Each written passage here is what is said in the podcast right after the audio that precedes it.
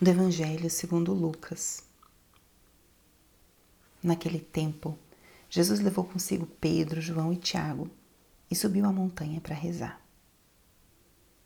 Enquanto rezava, seu rosto mudou de aparência e sua roupa ficou muito branca e brilhante. Eis que dois homens estavam conversando com Jesus. Eram Moisés e Elias. Eles apareceram revestidos de glória e conversavam sobre a morte que Jesus iria sofrer em Jerusalém. Pedro e os companheiros estavam com muito sono. Ao despertarem, viram a glória de Jesus e os dois homens que estavam com ele. E quando estes homens iam se afastando, Pedro disse a Jesus: Mestre, é bom estarmos aqui. Vamos fazer três tendas: uma para ti, outra para Moisés e outra para Elias. Pedro não sabia o que estava dizendo. Ele estava ainda falando quando apareceu uma nuvem que os encobriu com sua sombra. Os discípulos ficaram com medo ao entrarem dentro da nuvem. Da nuvem, porém, saiu uma voz que dizia: Este é o meu filho, o escolhido. Escutai o que ele diz. Enquanto a voz ressoava, Jesus encontrou-se sozinho. Os discípulos ficaram calados e naqueles dias não contaram a ninguém nada do que haviam visto. Palavra da Salvação. Espírito Santo, alma da minha alma, ilumina minha mente, abre meu coração com o teu amor, para que eu possa acolher a palavra de hoje e fazer dela vida na minha vida.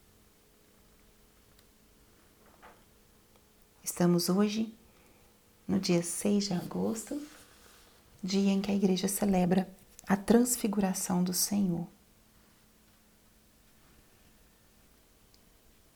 Esse evento da transfiguração é muito importante na revelação de Jesus, porque é um evento, primeiro, de uma teofania, esses momentos onde Jesus manifesta a sua natureza divina. Nesse momento da transfiguração, ele se revela na sua glória. Ele já antecipa o que ele ia viver mais na frente, de uma forma a ir preparando, ensinando os seus apóstolos a dimensão tão grande de se relacionar com alguém que é verdadeiramente Deus e verdadeiramente homem esse grande mistério da encarnação de Jesus e o grande mistério da ressurreição. E esse evento é importante também porque é um evento trinitário. Em algumas passagens da Bíblia aparecem juntos a figura do Pai, do Filho e do Espírito Santo. E aqui, na Transfiguração, é um desses eventos. Jesus está ali, está em sua glória, e de repente são ele os seus apóstolos são cobertos por uma nuvem, né? No final do evento da transfiguração. E dessa nuvem sai uma voz. Essa nuvem é a presença do Espírito Santo e a voz, a voz do Pai, que nos convida a escutar aquilo que Deus diz, aquilo que Jesus fala.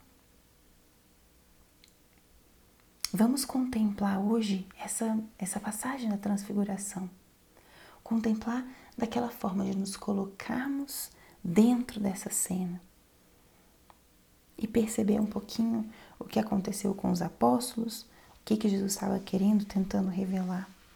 E essa graça tão grande da revelação de Jesus na sua glória.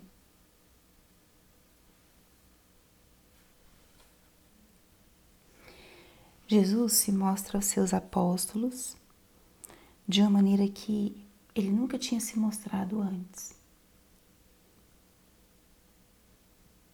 Seu rosto mudou de aparência, sua roupa ficou muito branca e brilhante. Jesus se apresenta glorioso. E aqui aparece um elemento que pode ser interessante para nossa reflexão de hoje, que é o elemento da luz nesse corpo glorioso que Jesus apresenta, é um corpo que irradia luminosidade. E essa glória de Deus, tão cheia de luz, sem trevas, é uma forma muito gráfica e concreta de expressar o que que Jesus traz e faz na nossa vida. Nosso Senhor traz luz, clareza, acalento, guia, ordem. Nosso Senhor nos traz luz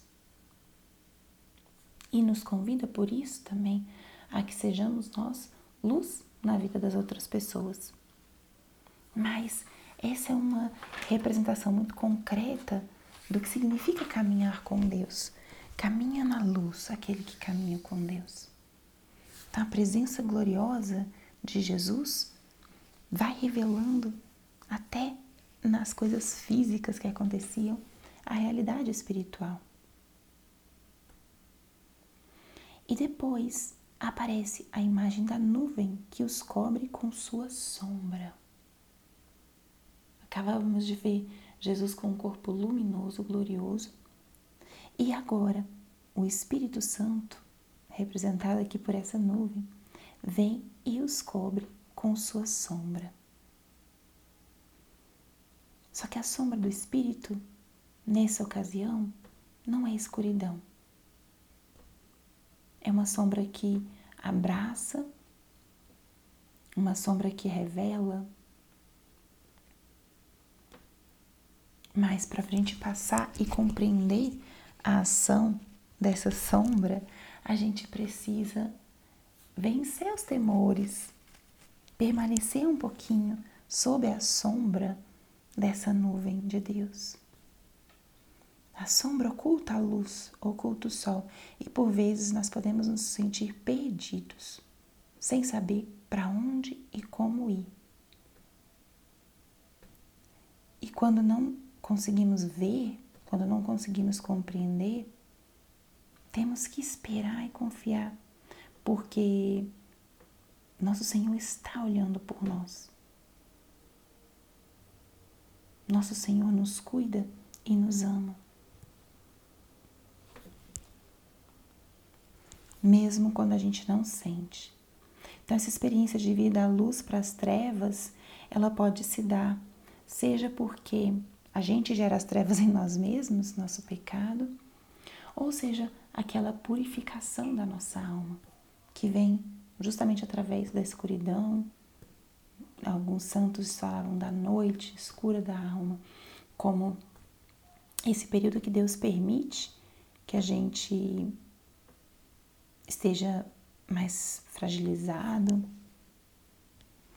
para a gente poder se deixar purificar e desenvolver uma intimidade mais profunda com nosso Senhor, com nosso Deus. Da luz à escuridão, à sombra. Mas tomara que essa sombra seja a sombra da purificação, seja a sombra dessa ação que vai nos fazer sermos mais como Cristo. Luz e sombra. Se caminhamos na vida com Cristo, tanto a luz quanto a sombra vão ser sinais da presença dele, como foram nesse episódio da transfiguração. A luz irradiando a glória do Pai e a sombra do Espírito que nos envolve e nos cobre, nos modela e nos aperfeiçoa. Que Jesus transfigurado seja para a gente hoje um, um grande exemplo, uma grande inspiração, para que a nossa proximidade com Ele seja cada dia mais forte e mais cheia de fé. Luz ou sombras? Onde você está agora? Tanto uma quanto a outra, que sejam para te levar para mais perto do Senhor. Glória ao Pai, ao Filho e ao Espírito Santo como era no princípio, agora e sempre. Amém.